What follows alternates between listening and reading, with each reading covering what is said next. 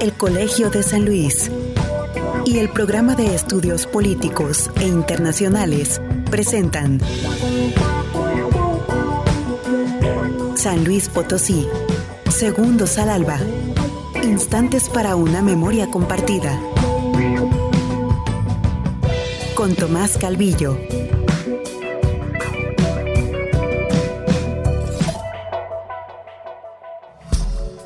Entrevista.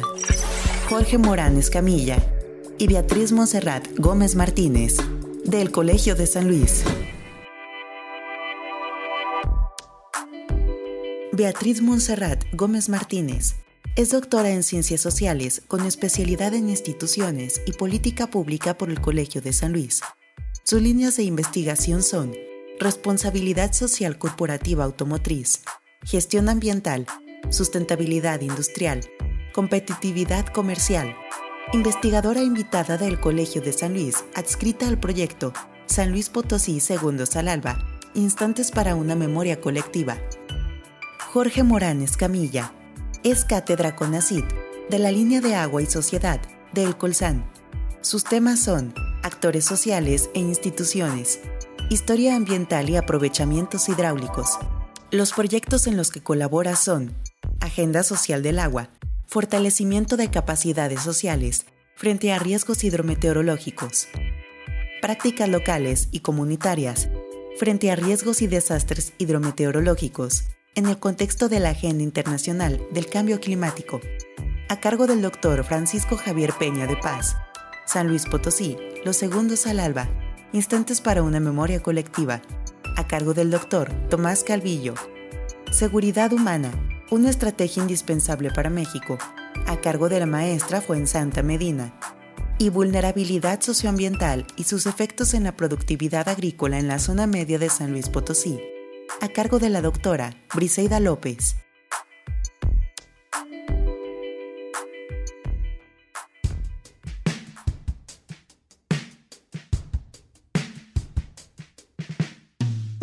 Retomando lo que veníamos comentando con el doctor Jorge Morán, con la doctora Beatriz Monserrat Gómez, en torno a estas modificaciones sustanciales, podemos decir, de la metrópoli eh, potosina, de la eh, ciudad de San Luis por la presencia particularmente del clúster automotriz.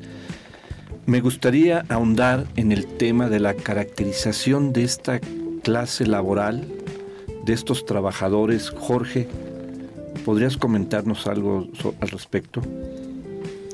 Bueno, lo que vimos en, las pocas empresas que, pudimos eh, visitar, porque no visitamos muchas empresas, básicamente encontramos personas con bajo eh, nivel de escolaridad, porque básicamente necesitan operarios, ¿no? Eh, como decía en algún momento Beatriz, son personas que vienen de comunidades pasaron de ser campesinos a ser prácticamente obreros.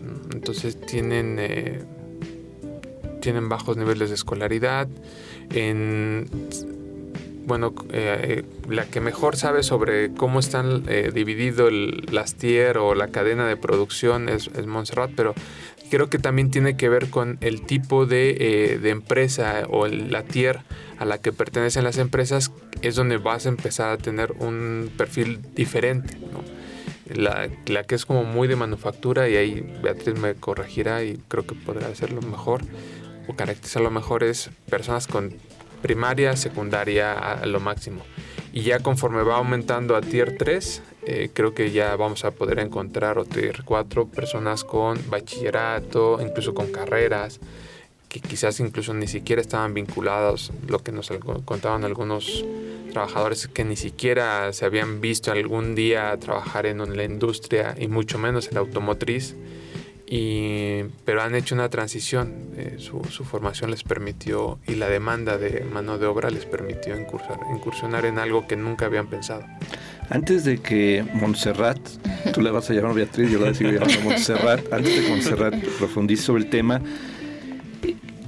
¿No se parece esto o hay similitudes con lo que alguna vez platicamos cuando se establece la fundición de Morales de los Guggenheim Lazarco en la ciudad de San Luis Potosí? Bueno, en los contornos en aquella época, ahora está completamente adentro de la ciudad de San Luis, cuando los trabajadores, esa primera clase obrera, se va a conformar con algunos trabajadores que venían de la gran fundición de Aguascalientes que se cierra, que los trasladan acá, algunos otros de estos trabajadores que iban de mina en mina o de fundición en fundición, gambusinos creo que les llamaban, de a lo largo del país y particularmente con varios eh, grupos de trabajadores que vienen del sector campesino, es decir, de las rancherías de alrededor, les llamaban los guarachudos en aquel tiempo, y con eso se va a ir conformando esta primera clase obrera. Hay una, hay una transferencia de campesinos a obreros que se da durante los años 20 y 30 en San Luis Potosí. Aquí tendríamos un fenómeno de alguna manera, por lo menos en una fracción de esa clase laboral, parecido, Montserrat. Sí, o sea, efectivamente, como dice Jorge, dependiendo ya también del nivel de, la armadora, eh, bueno, nada más un poquito para eh, que se entienda, el máximo nivel obviamente es la armadora como un General Motors, como un BMW. Antes de ese viene lo que se le conoce como un Tier 1. O sea, finalmente son como por el nivel tecnológico o el tipo de producto que se fabrica, es que tienen este, más tecnología, más uso de tecnología. Entonces estamos hablando que una Tier 1 es por ejemplo como de las empresas japonesas que visitamos, eh, son empresas que ya te producen pues desde asientos, válvulas, cosas como mucho más específicas y más que requieren mucha más tecnología. Entonces ahí sí estaríamos hablando de otro tipo de trabajador, pero si nos vamos a las tier 4, tier 3, tier 2, sí estaríamos hablando de una similitud con lo que eran los eh, mineros en esta época. ¿Por qué? Porque, como decíamos, es gente que eh, son productos que no se va, le va a hacer mucho cambio, a lo mejor nada más es eh, un metal que se va eh, hacer un tubo, procesos muy sencillos. Entonces ahí es donde requerimos pues obreros con primaria, inclusive secundaria terminada a lo mucho. Entonces sí va a depender en qué sector de automotriz se instale un trabajador. Aquí en San Luis en particular tenemos más lo que son las tier 2 y las tier 1. Entonces sí estamos teniendo un nivel de obrero un poco más avanzado pero donde se concentra, por ejemplo, todas las transnacionales, donde se concentran las nacionales, son en las tier 3, tier 4, eh, y entonces ahí está el problema de por qué la proveeduría local, por ejemplo, es donde yo veo, por qué no podemos como México, como país, pasar a poder proveer a estas transnacionales y que tengamos que importar mucha de la materia prima, mucho de lo que se va a transformar, precisamente por esto, porque no estamos teniendo a ese nivel este tipo de personal más capacitado, o sea, el personal más capacitado se concentra en estas otras áreas. ¿Y qué tan estable es este contexto laboral para los trabajadores? ¿Qué estabilidad tienen? ¿Qué posibilidades tienen de permanecer varios años en la empresa, de avanzar, de mejorar sus salarios, de consolidar con los mismos a sus familias? ¿O estamos hablando de un trabajo, si bien está ahí la oferta, también vulnerable en el sentido de, permanecer, de, hacer carrera dentro de la empresa. Sí, de hecho yo creo que es curioso el fenómeno porque lo mencionábamos en la otra charla, ¿no? Anteriormente la empresa tenía como más el poder de dominio sobre el trabajador y precisamente como tenía, digamos, una eh, este control, pues ellos podían darte un trabajo, pero eras más vulnerable o te sentías más vulnerable porque ellos, digamos, tenían como la batuta. Vemos todo este cambio, vemos este exceso de oferta, eh, vemos el problema de lo que ya platicamos la, otra ocasión, de la adaptación a la cultura. Entonces aquí creo que los trabajadores eh, son los que tienen más oportunidad y esto mismo, o sea, ellos pueden elegir. Por eso vemos el fenómeno de rotación, no es tanto la empresa, al contrario, ella te da una seguridad, ella busca que crezcas, eh, ahorita recordaba de una de las entrevistas con un informante que está, bueno, vive muy cerca de la Coca-Cola, en una comunidad que está dentro de Soledad, que era rural, actualmente pues prácticamente ya no, ya no hay esta actividad. La gente migraba a Estados Unidos y ahorita nos decía él, bueno, ahora migramos a la industria. Y esta persona terminó la prepa y ahora está pensando en hacer una carrera profesional. Entonces yo creo que en ese sentido hay un cambio muy importante porque la gente ya, la que sí se adapta, la que sí ve, o sea, se le abren posibilidades que antes no tenía, ¿no? O sea, yo creo que esta persona, si no se hubiera incorporado a la parte automotriz, quizás, pues bueno, no hubiera pensado eh, elegir una carrera de vida o saber otras oportunidades. Entonces yo creo que igual cada historia es un caso, pero yo creo que sí hemos encontrado dentro de las entrevistas historias en las que sí se ve que las empresas apoyan eso, el crecimiento, el lo que decíamos. Es cierto que hay mucho un salario emocional, pero ese salario emocional también te va haciendo que a la larga, bueno, conforme te vayas capacitando, vayas cumpliendo años, vayas siendo leal a la empresa, también se va a reflejar monetariamente, ¿no? Entonces yo creo que sí ahorita es el momento en el que muchas personas, otra eh, chica que entrevistábamos nos decía que ella nunca se percibió esta parte de lo global. Puede ser tan obvio para nosotros, pero ellos no se daban cuenta de esta magnitud, de lo importante que es no estás trabajando para una empresa en San Luis, estás trabajando para una empresa que vende en China, en Estados Unidos, en Europa. Entonces esa visión creo que también los cambia, también les hace ver que son parte como de algo más grande, que a lo mejor no eran capaces de verlo si no estaban insertados de esta manera. ¿Y las mujeres que comentábamos, qué tanto porcentaje, qué tantas facilidades tienen para las mujeres estos trabajos en el clúster automotriz? su presencia es relevante, es importante. Sí, todavía hay, bueno, de las últimas cifras que vimos, eh, aunque hay empresas, por ejemplo, de las pocas que entrevistamos, hay algunas que el 60% del personal lo prefieren femenino. Sin embargo, si lo vemos en un global, ahorita eh, aproximadamente el 30% del personal de la industria automotriz, nada más específicamente, es femenino. Entonces, sí nos estamos insertando, pero todavía eh, falta. Eh, yo considero que una cosa importante es lo que ya hablábamos también, ¿no? De todavía no están dadas todas las condiciones para un trabajo que es de 8 a 12 horas y bueno, la cuestión de que todavía debemos ser honestos.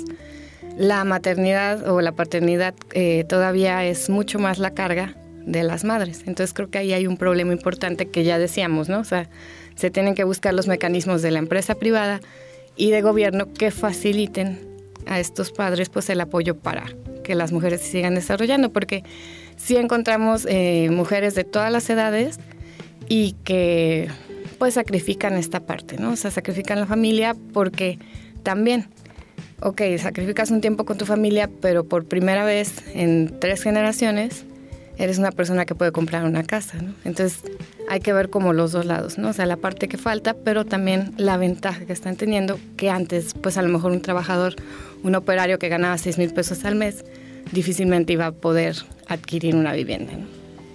O sea, hay un cierto grado de mayor independencia de la mujer a través de, de esa fuente laboral, es decir, en términos de de su economía, de la posibilidad de, apoyar a una familia. Sí, claro, o sea, de hecho se encuentran de los casos que hablamos, pues muchos en el que eh, pues a lo mejor ella es el único proveedor o el principal proveedor o también hay eh, ambos se dividen los gastos y creo que sí, está dando la posibilidad de que las mismas mujeres se den cuenta que pueden hacer una carrera, que se pueden desarrollar. Eh, pues sí, en otra parte que es el aspecto profesional. Entonces yo creo que es algo que, ha generado esta industria, que les da muchas posibilidades en ciertas áreas. Todavía eh, es curioso porque desde lo que viene de la maquila en Juárez, por ejemplo, estudios que, he revisado, a la mujer se le sigue dando mucho el trabajo manual o el trabajo más detallista. Sin embargo, pues también hay otras áreas, ¿no? Que a lo mejor este, poco a poco se han ido metiendo y que se dan cuenta, ¿no? No hay como tal un trabajo femenino o un trabajo masculino, ¿no? O sea, es, poco a poco en todas las áreas las mujeres empiezan a, a ir sobresaliendo. Ahora, hay otro elemento que creo que es importante ver, más de orden, yo diría, social, político, económico, que la presencia de este capital, fundamentalmente el capital extranjero, las inversiones fuertes, modifican de alguna manera hasta la estructura del poder en el Estado no sé cómo lo ven, es decir, el, eh, vamos, las empresas eh, dominantes potosinas que durante 20, 30, 40 años eran el eje hasta político del Estado han sido de alguna manera desplazados en términos de que esta inversión eh, modifica sustancialmente la economía de la región y particularmente la capital y también tiene de alguna manera impactos políticos, sociales y ecológicos, que es lo que Jorge ha trabajado más y ahí viendo para allá las tensiones, platicamos el otra vez, no sé si hay estudios sobre eso, de que pudiera haber un cierto traslado de, la representación ¿sí? de la clase de, eh, que, de la élite, digamos, en, en San Luis, en términos de esta presencia extranjera que se vuelve definitoria en el crecimiento urbano, en el crecimiento económico, y el capital potosino que ya estaba se traslade más bien a, bienes raíces, a, inversiones del, espacio, del territorio, que, que está siendo modificado y, tú lo mencionabas, Jorge, creando tensiones. Em, ahí lo que recordaba es eh, la entrevista con, con eh, un empresario, don José, vamos a decir su apellido, pero en general don José, y él, él plantea muy bien creo que esta situación, ¿no? Lo que decía es, los empresarios potosinos son como muy conservadores, ¿no? Y de ahí que les, les estuvieran ganando la partida otro tipo de inversiones. Digamos, creo que lo que podemos ver en términos globales es que eh, efectivamente hay una diversificación, porque bueno, también eh, lo que yo no me acuerdo las posiciones, pero veíamos, por ejemplo, de las empresas más importantes que estaban exportando, había empresas potosinas, ¿no? Entonces yo creo que también tiene que ver con la capacidad que tenían o que tuvieron estos empresarios para fusionarse, ¿no? Para aceptar capital extranjero y, aumentar su, su nivel de, de recursos y entonces entrar a otros circuitos, irse adaptando. Yo creo que eso es un eso es una parte importante. Creo que todavía falta, en algún momento platicaba en, una entrevista también, eh, asumir o aceptar eh, esta diversidad cultural. Cada vez en, no sé si a ustedes les pasa, pero cada vez en, los mercados sobre ruedas, en los centros comerciales encontramos, mm, encontramos personas árabes, eh, hindús, no solo alemanes, uno pensaría, bueno, los alemanes por la BMW, pero hay una diversificación de, población que eso también te plantea nuevos retos. Y yo creo que, por ejemplo, la parte de bienes raíces, eh, el, que conozcas el espacio, nuevamente un poco como en esta lógica de los arraigos, ¿no? El que conozcas el espacio, las dinámicas, eso les da una ventaja a los potosinos frente a un inversionista extranjero que no sabe muy bien dónde puede invertir, ¿no? Dónde están las tierras, a quién le pertenecen. Eh, todo eso que te da eh, el conocimiento local y las redes, ¿no? Porque al final se trata también de un tema de redes. Eh, don José también nos hacía referencia, ¿no? Él, por ejemplo, decía cómo su trayectoria había podido avanzar porque conocía a, los grupos en el poder. Él sabía, o él por lo menos lo planteaba, no me beneficié de eso, pero también reconocía que el saber cómo se movían eh, claro, ¿no? Eh, eso le permitía tener información, conocidos, contactos que le facilitaba eh, el movimiento. Ahora, las tensiones que tú encuentras en el paisaje también están en la sociología, digamos, la, las, estas poblaciones campesinas que estaban en lo que hoy, pues ya la ciudad las, invadió, las, las casi casi las absorbió pues no han dejado de ser este, temas de tensión, de conflictos, de desigualdades, este, en fin, eh, eh, no, no, termina de resolverse, lo, lo, vemos todos los días, pero la, la, que fue a nivel nacional, es decir, la, la expansión sobre la propiedad ejidal, digamos, de las urbes, a partir de estos crecimientos, pues también ha, ha modificado el rostro de las ciudades, ¿no? Y, y, a veces tenemos temas que no son resueltos, que no son resueltos. Y en ese sentido mi, pregunta sería, en términos, tú lo decías, Jorge, la otra vez, este, el concebir la diversificación, el ver si es posible que en un territorio como el que estamos, del que estamos hablando, la expansión industrial es capaz de respetar espacios que incluso a unidades económicas hasta de autoconsumo o locales pudieran eh, sobrevivir y compartir de alguna manera esos espacios o son o desaparecen, más da la impresión que desaparecen. Y eso eh, también es una pérdida porque estamos hablando de economías que si bien son este, autosuficientes, también son estables y son de larga duración. Y no sabemos, vuelvo a insistir, ¿no? Este, cuál es la larga duración de esta apuesta económica, que ahí está. Sí, pero hasta cuándo, hasta dónde, etcétera, y que tienen, lo, lo vemos ahora en, en, otra, en otros territorios, el de la fundición y el crecimiento urbano alrededor de lo que era la fundición. Es decir, en el caso de, de, los mapas que ustedes han trabajado y visto de cómo se va expandiendo esta zona industrial y de pronto la dimensión que adquiere, eh, podríamos decir que también es una dimensión impresionante, pero también alarmante.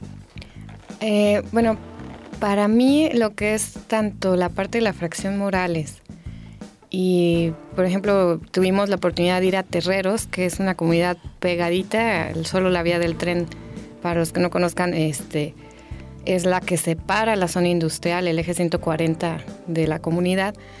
Eh, yo creo que sí, esos modos de vida de alguna manera eh, se están forzando a, a, que cambien, ¿no? No se están conservando. Conocimos eh, familias que, bueno, sí están estuvieron haciendo una resistencia, pero hasta hace poco, bueno, ya van a vender sus terrenos, su modo de vida que anteriormente era la siembra, eh, como usted dice, el autoconsumo, un poco el, el, ganado de cabras, pues ya no se va a, a, llevar a cabo. En la parte de Morales, ¿cuál es la atención ahorita? Tenemos todavía una planta de zinc que está activa pero tenemos eh, tres o cuatro fraccionamientos de lujo, bueno, semilujo, no sé ya cómo se clasificaría porque tenemos otros más arriba, eh, pero estos fraccionamientos se construyeron sin la previa revisión, eh, ahorita están teniendo conflictos por el agua contaminada, están teniendo conflictos por el aire contaminado. Sin embargo, ahí es también una duda que, queda y que no parece resolverse, ¿no? O sea, pues llegó primero la minera, ¿no? O sea, no creo que eran las condiciones adecuadas para construirse y sin embargo se está forzando, está esa tensión eh, presente. ¿Por qué? Porque estos desarrollos ya se hicieron, hay otros desarrollos en proceso y no creo que se vayan a detener. Entonces sí ahí tenemos eh, dos situaciones de que yo veo de tensión. Tú has estudiado otros casos, Jorge, particularmente en la Ciudad de México, en lo que hablábamos al principio, que nos llevó al principio de riesgos a desastres, que no necesariamente debía de ser el resultado, pero da la impresión de que, todos somos participantes de eso, no digamos que hay un autor único, da, la impresión de que están al garete de alguna manera estas, eh, estos crecimientos urbanos a lo largo y ancho del país. Es decir, estamos más bien respondiendo, reaccionando a emergencias.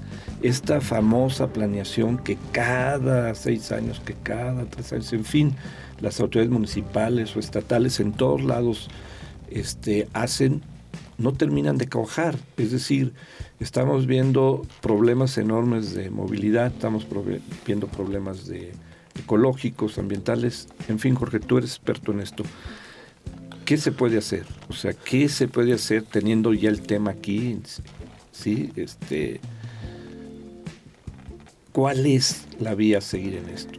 Bueno, el primer problema que vamos a ver es el tema del agua, ¿no? Que ya, los, ya lo estamos padeciendo, pero que se va a agravar. San Luis es uno de los estados que tiene focos rojos en, el tema del agua, ¿no? Entonces, digamos, ese es un, punto importante porque en la medida que no sigas planeando la ciudad, vas a, el, tema se va a agravar, ¿no? Por lo que decíamos, cada vez hay menos capacidad de recarga.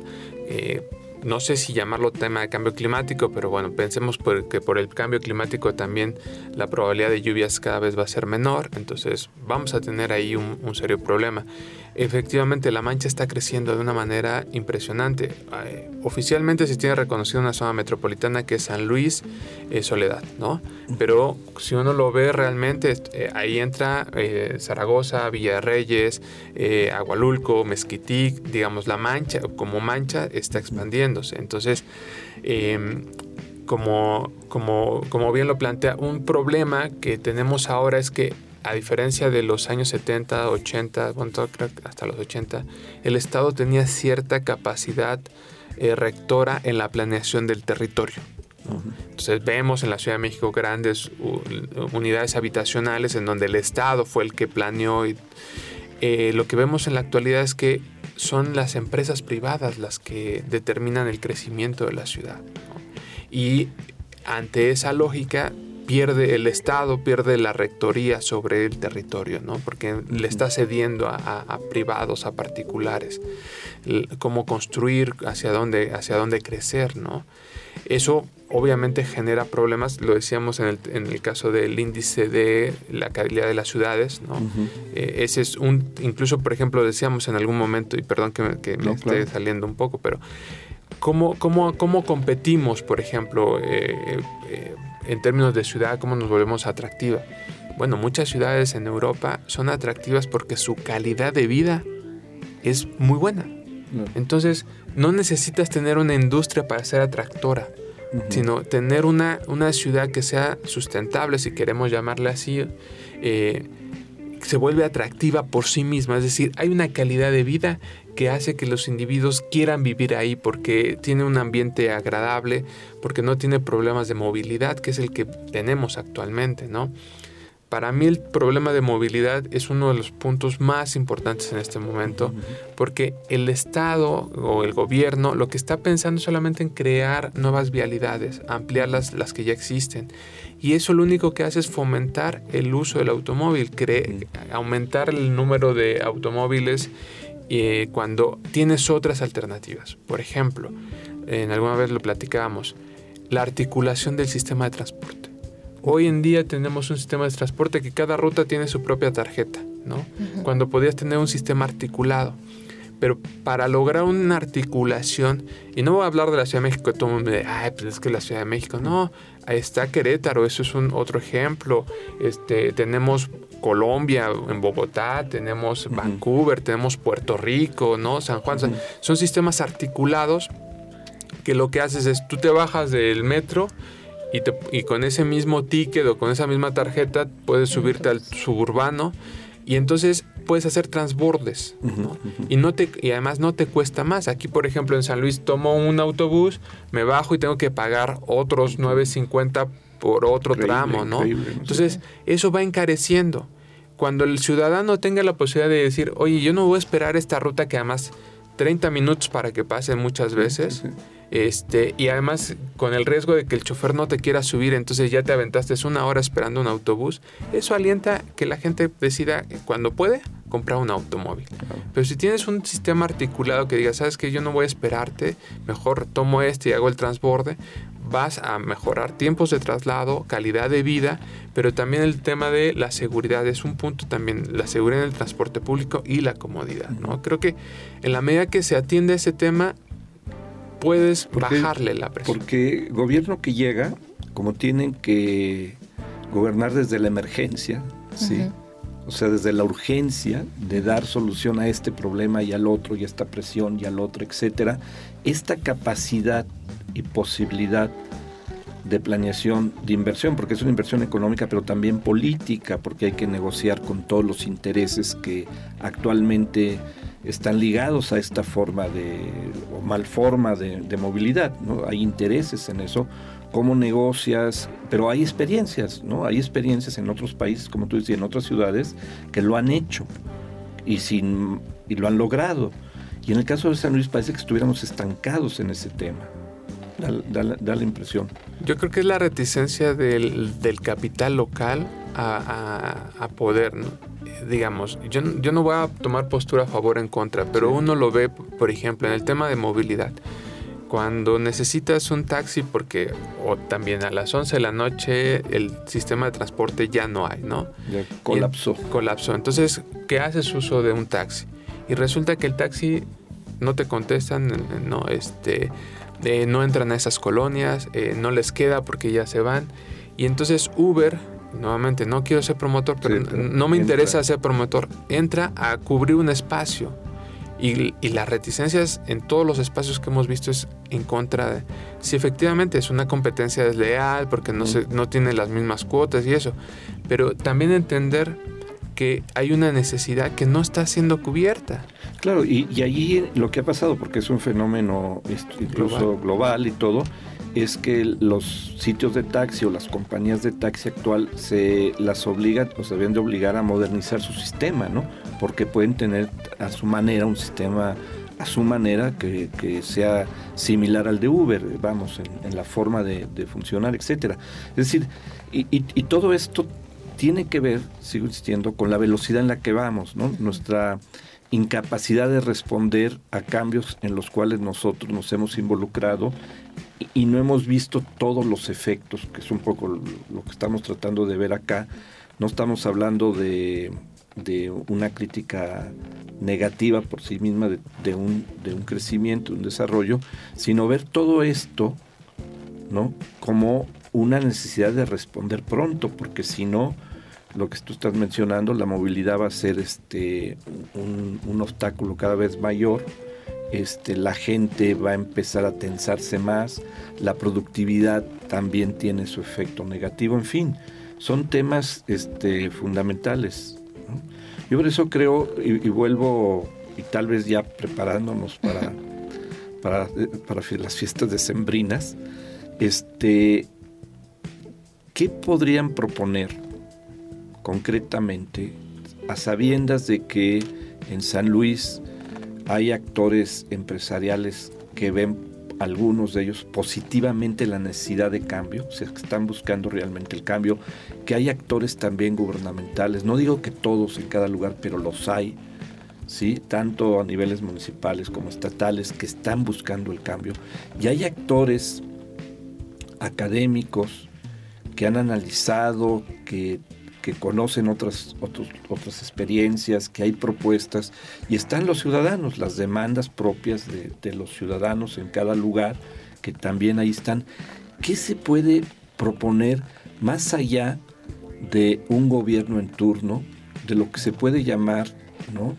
un horizonte común, flexible, para empujar en el sentido de encontrar rutas, darle respuestas. No tenemos por qué perder a San Luis Potosí, no tenemos por qué perder la paz, la tranquilidad y al contrario, si estamos ya en el mapa del mundo, pues que el mapa del mundo, que uno de sus sinónimos es la diversidad, ¿no? las capacidades diversas, las experiencias de otros, sean una riqueza que se sume a la ciudad. ¿Qué, ¿Cuál sería una, una ruta, una propuesta que ustedes tuvieran? Bueno, hablamos la, la, vez pasada de la asociación público-privado y la academia, como la triple hélice, ¿no? Pero no hablamos de la sociedad. Claro. Y em, alguna vez escuchaba... De los múltiples rostros de la sociedad. Sí. Pero, por ejemplo, eh, perdón que meta el tema de fútbol, ¿no? Pero había el, el, que fue, estuvo a cargo del fideicomiso de gallos de Querétaro.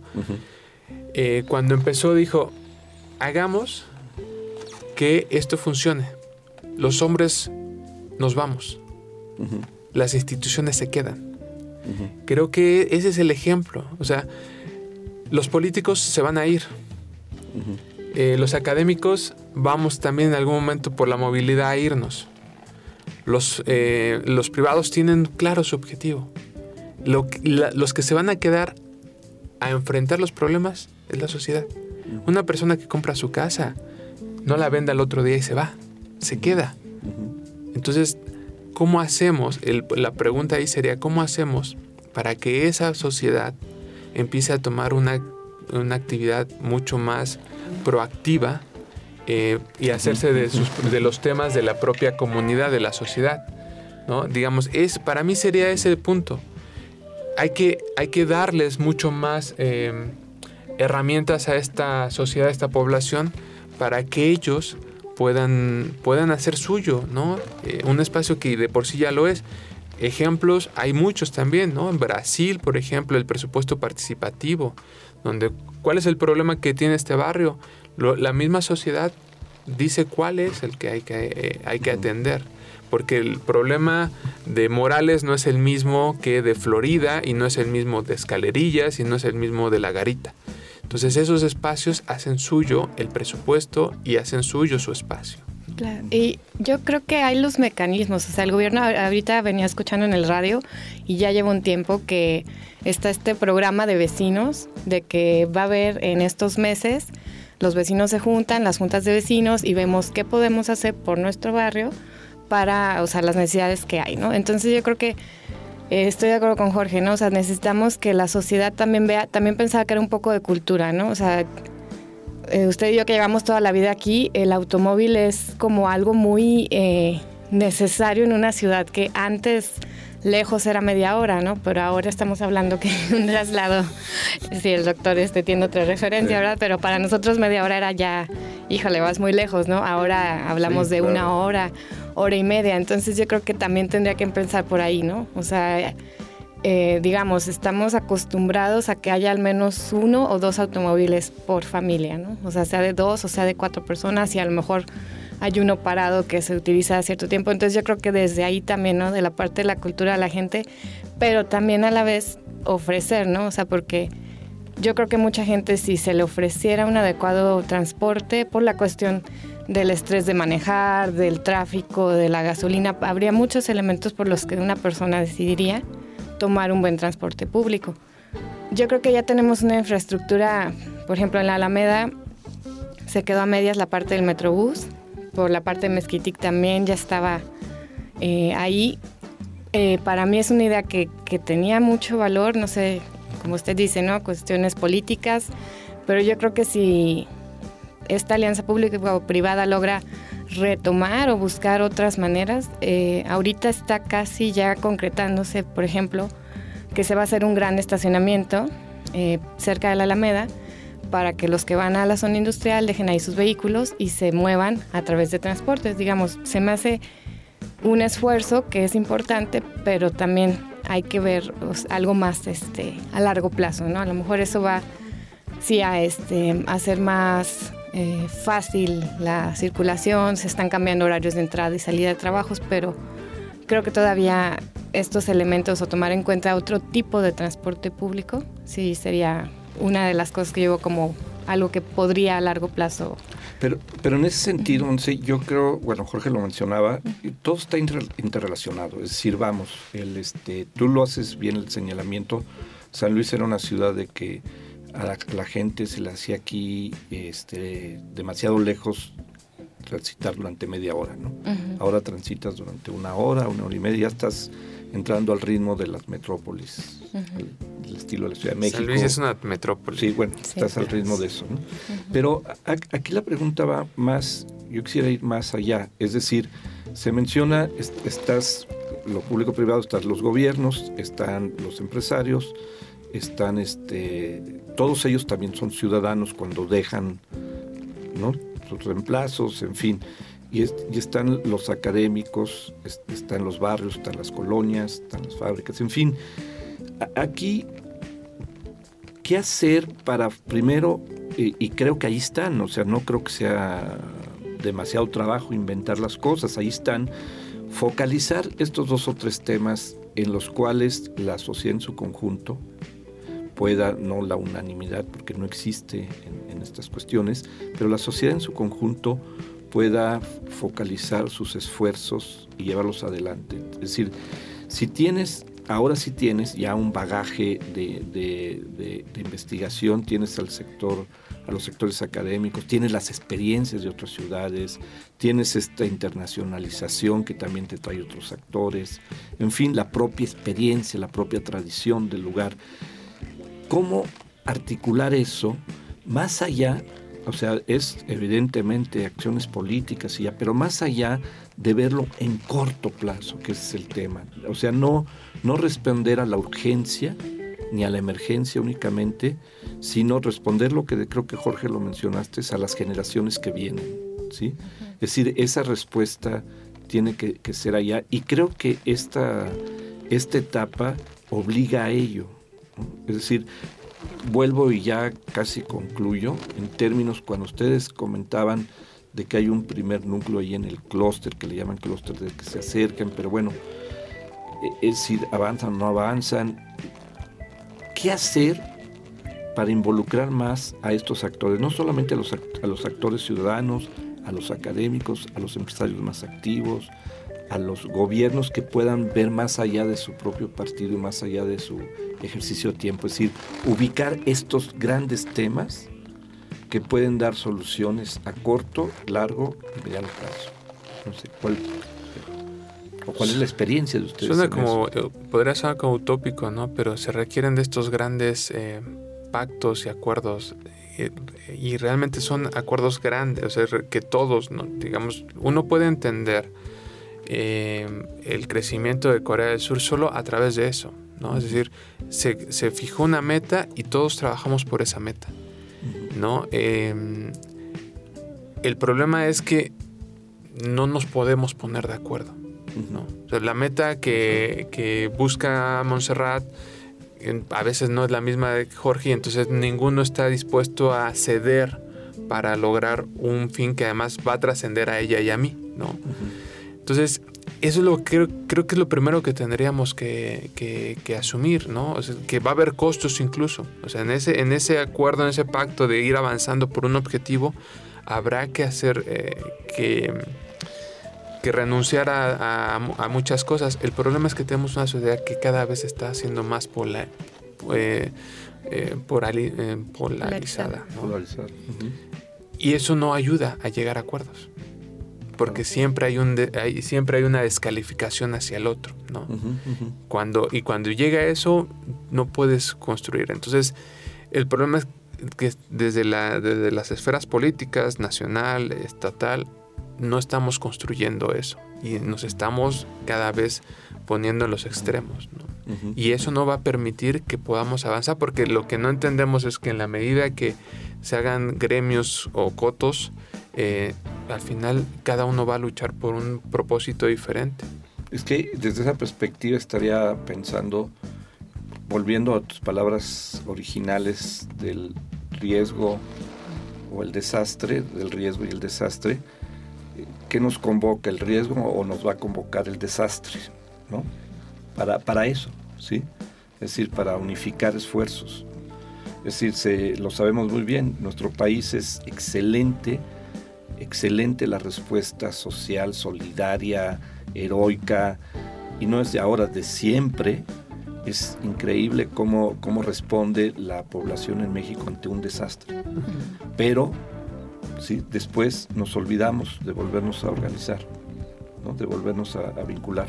Claro, es que sí, yo ahí encuentro el reto, ¿no? Digo, es un tema que Ahorita en San Luis no está así, pero me parece como un buen comparativo para ver esta parte de que no nos vayamos hasta que ya haya un desastre, sino que tendríamos que ser preventivos antes que reactivos, ¿no? Que es mucho lo que a lo mejor nuestra sociedad tenemos, ¿no?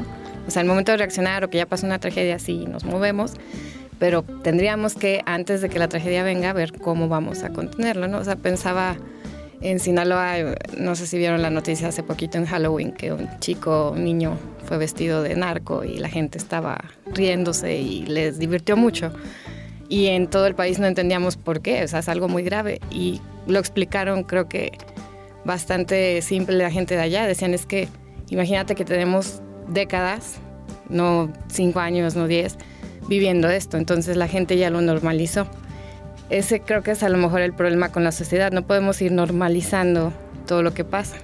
O sea, tenemos que en algún punto, y también tiene que ver con la velocidad, ¿no? O sea, yo como ciudadano me estoy preocupando por comer, por la educación, por pagar una casa, etcétera. ¿En qué momento voy a pararme y ver que, oye, a largo plazo este, está pasando esto en industria, está pasando este problema de agua, estamos teniendo estos problemas de movilidad? Entonces creo que es que la sociedad concienticemos también que tenemos que detenernos para que precisamente lo que ya se está viendo, eh, no como oráculo, sino que es como una consecuencia de todo, bueno, tenemos que ir previniendo, ¿no? O sea, yo creo que es eso también, como no normalizar que la, como con una inercia ir hacia lo que sigue quedamos y no lo vamos a tocar y no por no querer lo del TEMEC y todo porque falta información, ¿estamos de acuerdo? Sí, sí, todavía. no es difícil especular qué consecuencias va a tener para el caso de San Luis, pero eh, por tu experiencia que has visto con las empresas, los ejecutivos, los trabajadores, este, y, lo, y vuelvo ya por último al tema de esta responsabilidad social de las empresas, ¿tú ves que hay voluntad en, todas, en la mayoría de estas empresas de, ir, un ir más allá de los intereses propios de, de cada una de ellas, de generar también una apuesta para que el entorno donde están este, mejore eh, a todos niveles, para que la condición de los trabajadores, para que la vivienda, para lo que Jorge mencionaba del, agua como un tema fundamental, para que la movilidad, es decir, tú sí ves una, una voluntad de ellos de participar, de sumarse a un esfuerzo. Sí, yo creo que todavía con una visión corta, o sea, como le decía, como que van con la inercia y van con la inmediatez, pero lo que sí veo es como una participación real. Entonces yo creo que nada más, y pensaba, a lo mejor nos, nos toca la parte académica que estamos para reflexionar, para, para estudiar, para ver cómo estos fenómenos van moviéndose, empujar hacia que se hagan eh, esta labor, estos trabajos, pero pensando en el largo plazo, ¿no? pensando en prevenir antes que, resolver problemas. Eso que respondes es muy importante en dos sentidos. Por un lado, bueno, detectar, ahí está voluntad. Dos, este, focalizarla en los dos o tres temas. Aquí se mencionaron dos, movilidad y agua, ¿no? que, que están implicadas. Otra que se mencionó la vez pasada eh, que tiene que ver con el acompañamiento a las familias. Mencionamos la experiencia de crecer con la vida, que sería excelente reproducir esto en otras zonas de la, de la ciudad. Es un modelo que funciona donde podrían involucrarse las, las empresas. Y la otra cuestión muy importante que mencionas ahorita es el actor académico. ¿sí? Es decir, cómo lograr que los académicos participen más directa de manera propositiva, constructiva, creen confianza y apoyen y ayuden, ¿sí? A partir de su propio trabajo a encontrar caminos para resolver estos problemas. En ese sentido, yo agregaría, primero, medio ambiente también está ahí, digamos, aunque el agua está implícito, pero también hay problemas eh, eh, de calidad del aire. Y el otro, que es especialmente con lo, con lo académico, que tiene que ver, hay que pensar el modelo educativo que queremos. O sea, no podemos estar generando eh, instituciones, carreras que estén tratando de atender una demanda para lo inmediato y no proyectando hacia el futuro. Porque el gran modelo, el gran problema que tenemos en este país es el tema de la educación, no por la calidad, no necesariamente está atravesado por la calidad. Lo que vemos en las comunidades, y nos lo dicen, es que cuando llega a la escuela los chicos estudian y efectivamente qué bueno que estudien, pero llegan a un momento de educación en donde ya no pueden insertarse en su comunidad. Y entonces el modelo educativo lo que está haciendo es expulsando a, los chicos de sus comunidades. ¿no? Entonces tenemos que pensar que, eh, que el mundo, que la sociedad es diversa y que necesita requiere de diferentes em, capacidades, diferentes em, proyectos para esas comunidades también que son parte del Estado, del país y de las comunidades. ¿Y ustedes ven madurez en el mundo académico para ser más activos en esto? Es decir, más activos en, en organizar, organizarse en este sentido, en esto que tú decías al final el que se dedica a la investigación tiene un tiempo muy valioso para poder ver, reflexionar problemas, investigar, explorar, entrevistar, conocer otras experiencias semejantes. En fin, ahí hay un, capital de conocimiento que, puedes, que, es importante en la medida que se comparte, que se invierte, digamos, el capital ahí, compartirlo con los demás, con otros actores. Las formas de lograrlo ¿cuáles podrían ser? Hay experiencias, hay experiencias particulares, pero en la dimensión que estamos hablando, por ejemplo, en este caso de la metrópoli, de, su crecimiento, de su dimensión, que está haciendo una mutación en muchos sentidos en la circunferencia de la ciudad, en muchas poblaciones, ¿cómo acercarse a ello? ¿Cómo trabajar en ello? ¿Cómo ganar confianza y cómo focalizar esos temas y, plantear tú a su lado, porque da la impresión que todo está fragmentado, da la impresión que hay sectores en cada uno de los que hemos mencionado o actores en cada uno de los que hemos mencionado que está haciendo su, su chamba, pero no hay articulaciones. Está todo como desvinculado. Sí, bueno, por ejemplo, eh, yo lo veía que sí tenemos en algunos casos eh, secretarías o institutos que ya se han abierto a la parte académica. Eh, creo que habemos personas, hay muchos investigadores que están trabajando activamente en programas, en asociaciones, en agrupaciones que están mezclado ahí eh, sociedad, gobierno, academia. y son esfuerzos en los que tenemos que seguir participando. Yo sí creo que la academia ha evolucionado y, y tiene que seguir evolucionando a... Es importante que reflexionemos, es importante que estudiemos, que investiguemos, pero si de ahí, bueno, ya eso es un punto de vista muy personal. Para mí lo más valioso de ser investigador es que pues realmente eso que tú estás estudiando tenga un impacto en tu sociedad, porque de eso se trata, ¿no? O sea, como a través de estos canales tú solo a lo mejor no vas a poder, y algún investigador de aquí me lo enseñó, ¿no? O sea, nuestro trabajo es encender fuegos y darle continuidad a eso. ¿En qué sentido? O sea, aquí está un problema, estamos viendo estas opciones, vamos con estas personas o estos agentes que pueden ayudar a que se resuelva. Entonces creo que es la manera, ¿no? Seguir participando y mucho más activamente fuera de nuestras instituciones, con gobierno, con sociedad, para poder pues realmente encontrar las soluciones, ¿no? O sea, sí es importante detectar los problemas, pero ¿qué vamos a hacer más allá de, de encontrarlos? Un, un, colega español que estuvo, que está aquí eh, visitando el Colegio de San Luis, eh, Pedro eh, no me acuerdo Tomé. Pedro Tomé, Tomé decía, ¿no? Nosotros hay que, hay que hay que tener muy claro que somos académicos, no somos activistas, ¿no? Digamos, e, es, eso es un primer punto, porque efectivamente creo que hacemos eso, señalar dónde están los problemas, hacer propuestas, pero no, no necesariamente podemos este, eh, tener la incidencia que quisiéramos, ¿no? Y ahí es donde yo retomo esta escuela de, de investigación que es de acción participativa, en donde lo que haces es regularmente el, académico en muchas ocasiones se nos ha enseñado a que nosotros vamos y vemos el mundo y le imponemos nuestras categorías al mundo, ¿no? Pero ahora lo que nos está diciendo la realidad es ve y que la realidad te diga cuáles son las categorías. No vayas y las impongas, aprende.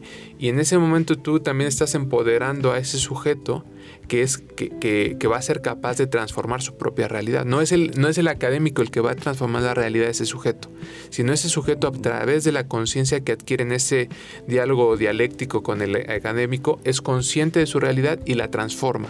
Y nosotros les damos las herramientas para que ellos transformen su propia realidad a partir de sus propios intereses, de su propia realidad, de su propio conocimiento.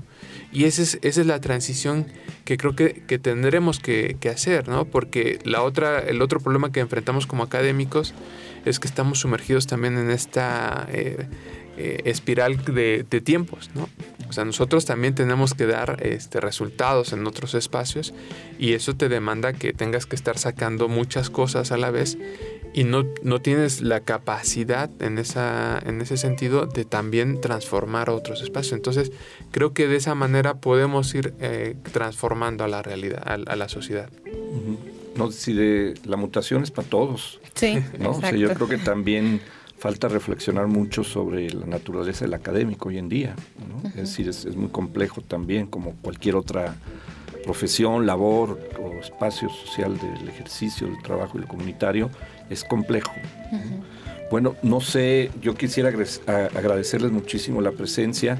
Esperaremos a lo mejor para el próximo año de tener más datos del tema, más claridad, que se conozca, porque sí me parece, y yo creo que tú concuerdas, Montserrat, de que este, va a tener efectos sobre eh, el clúster automotriz en San Luis Potosí, en el Bajío y en toda la zona donde, Donde, estamos involucrados económicamente.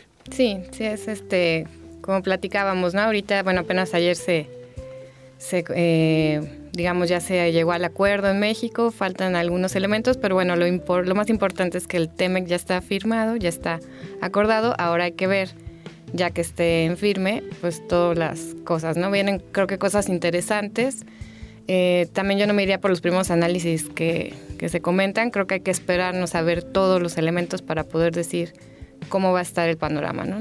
Para las automotrices, para las del acero, que son los principales que van a estar afectados. Bueno, Jorge, no sé si un comentario.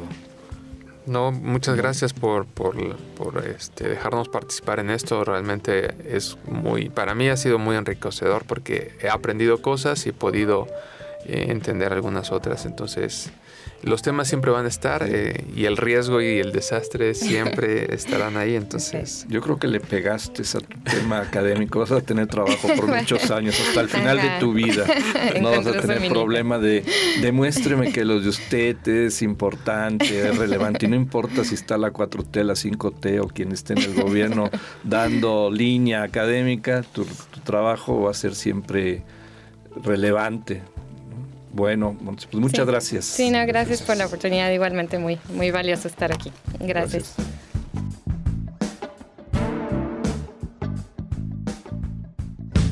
Gracias por escuchar. San Luis Potosí, Segundos al Alba. Instantes para una memoria compartida. Con Tomás Calvillo. Música. Gato Fantasma. De Francesc Alcacer y Jordi Alcobe.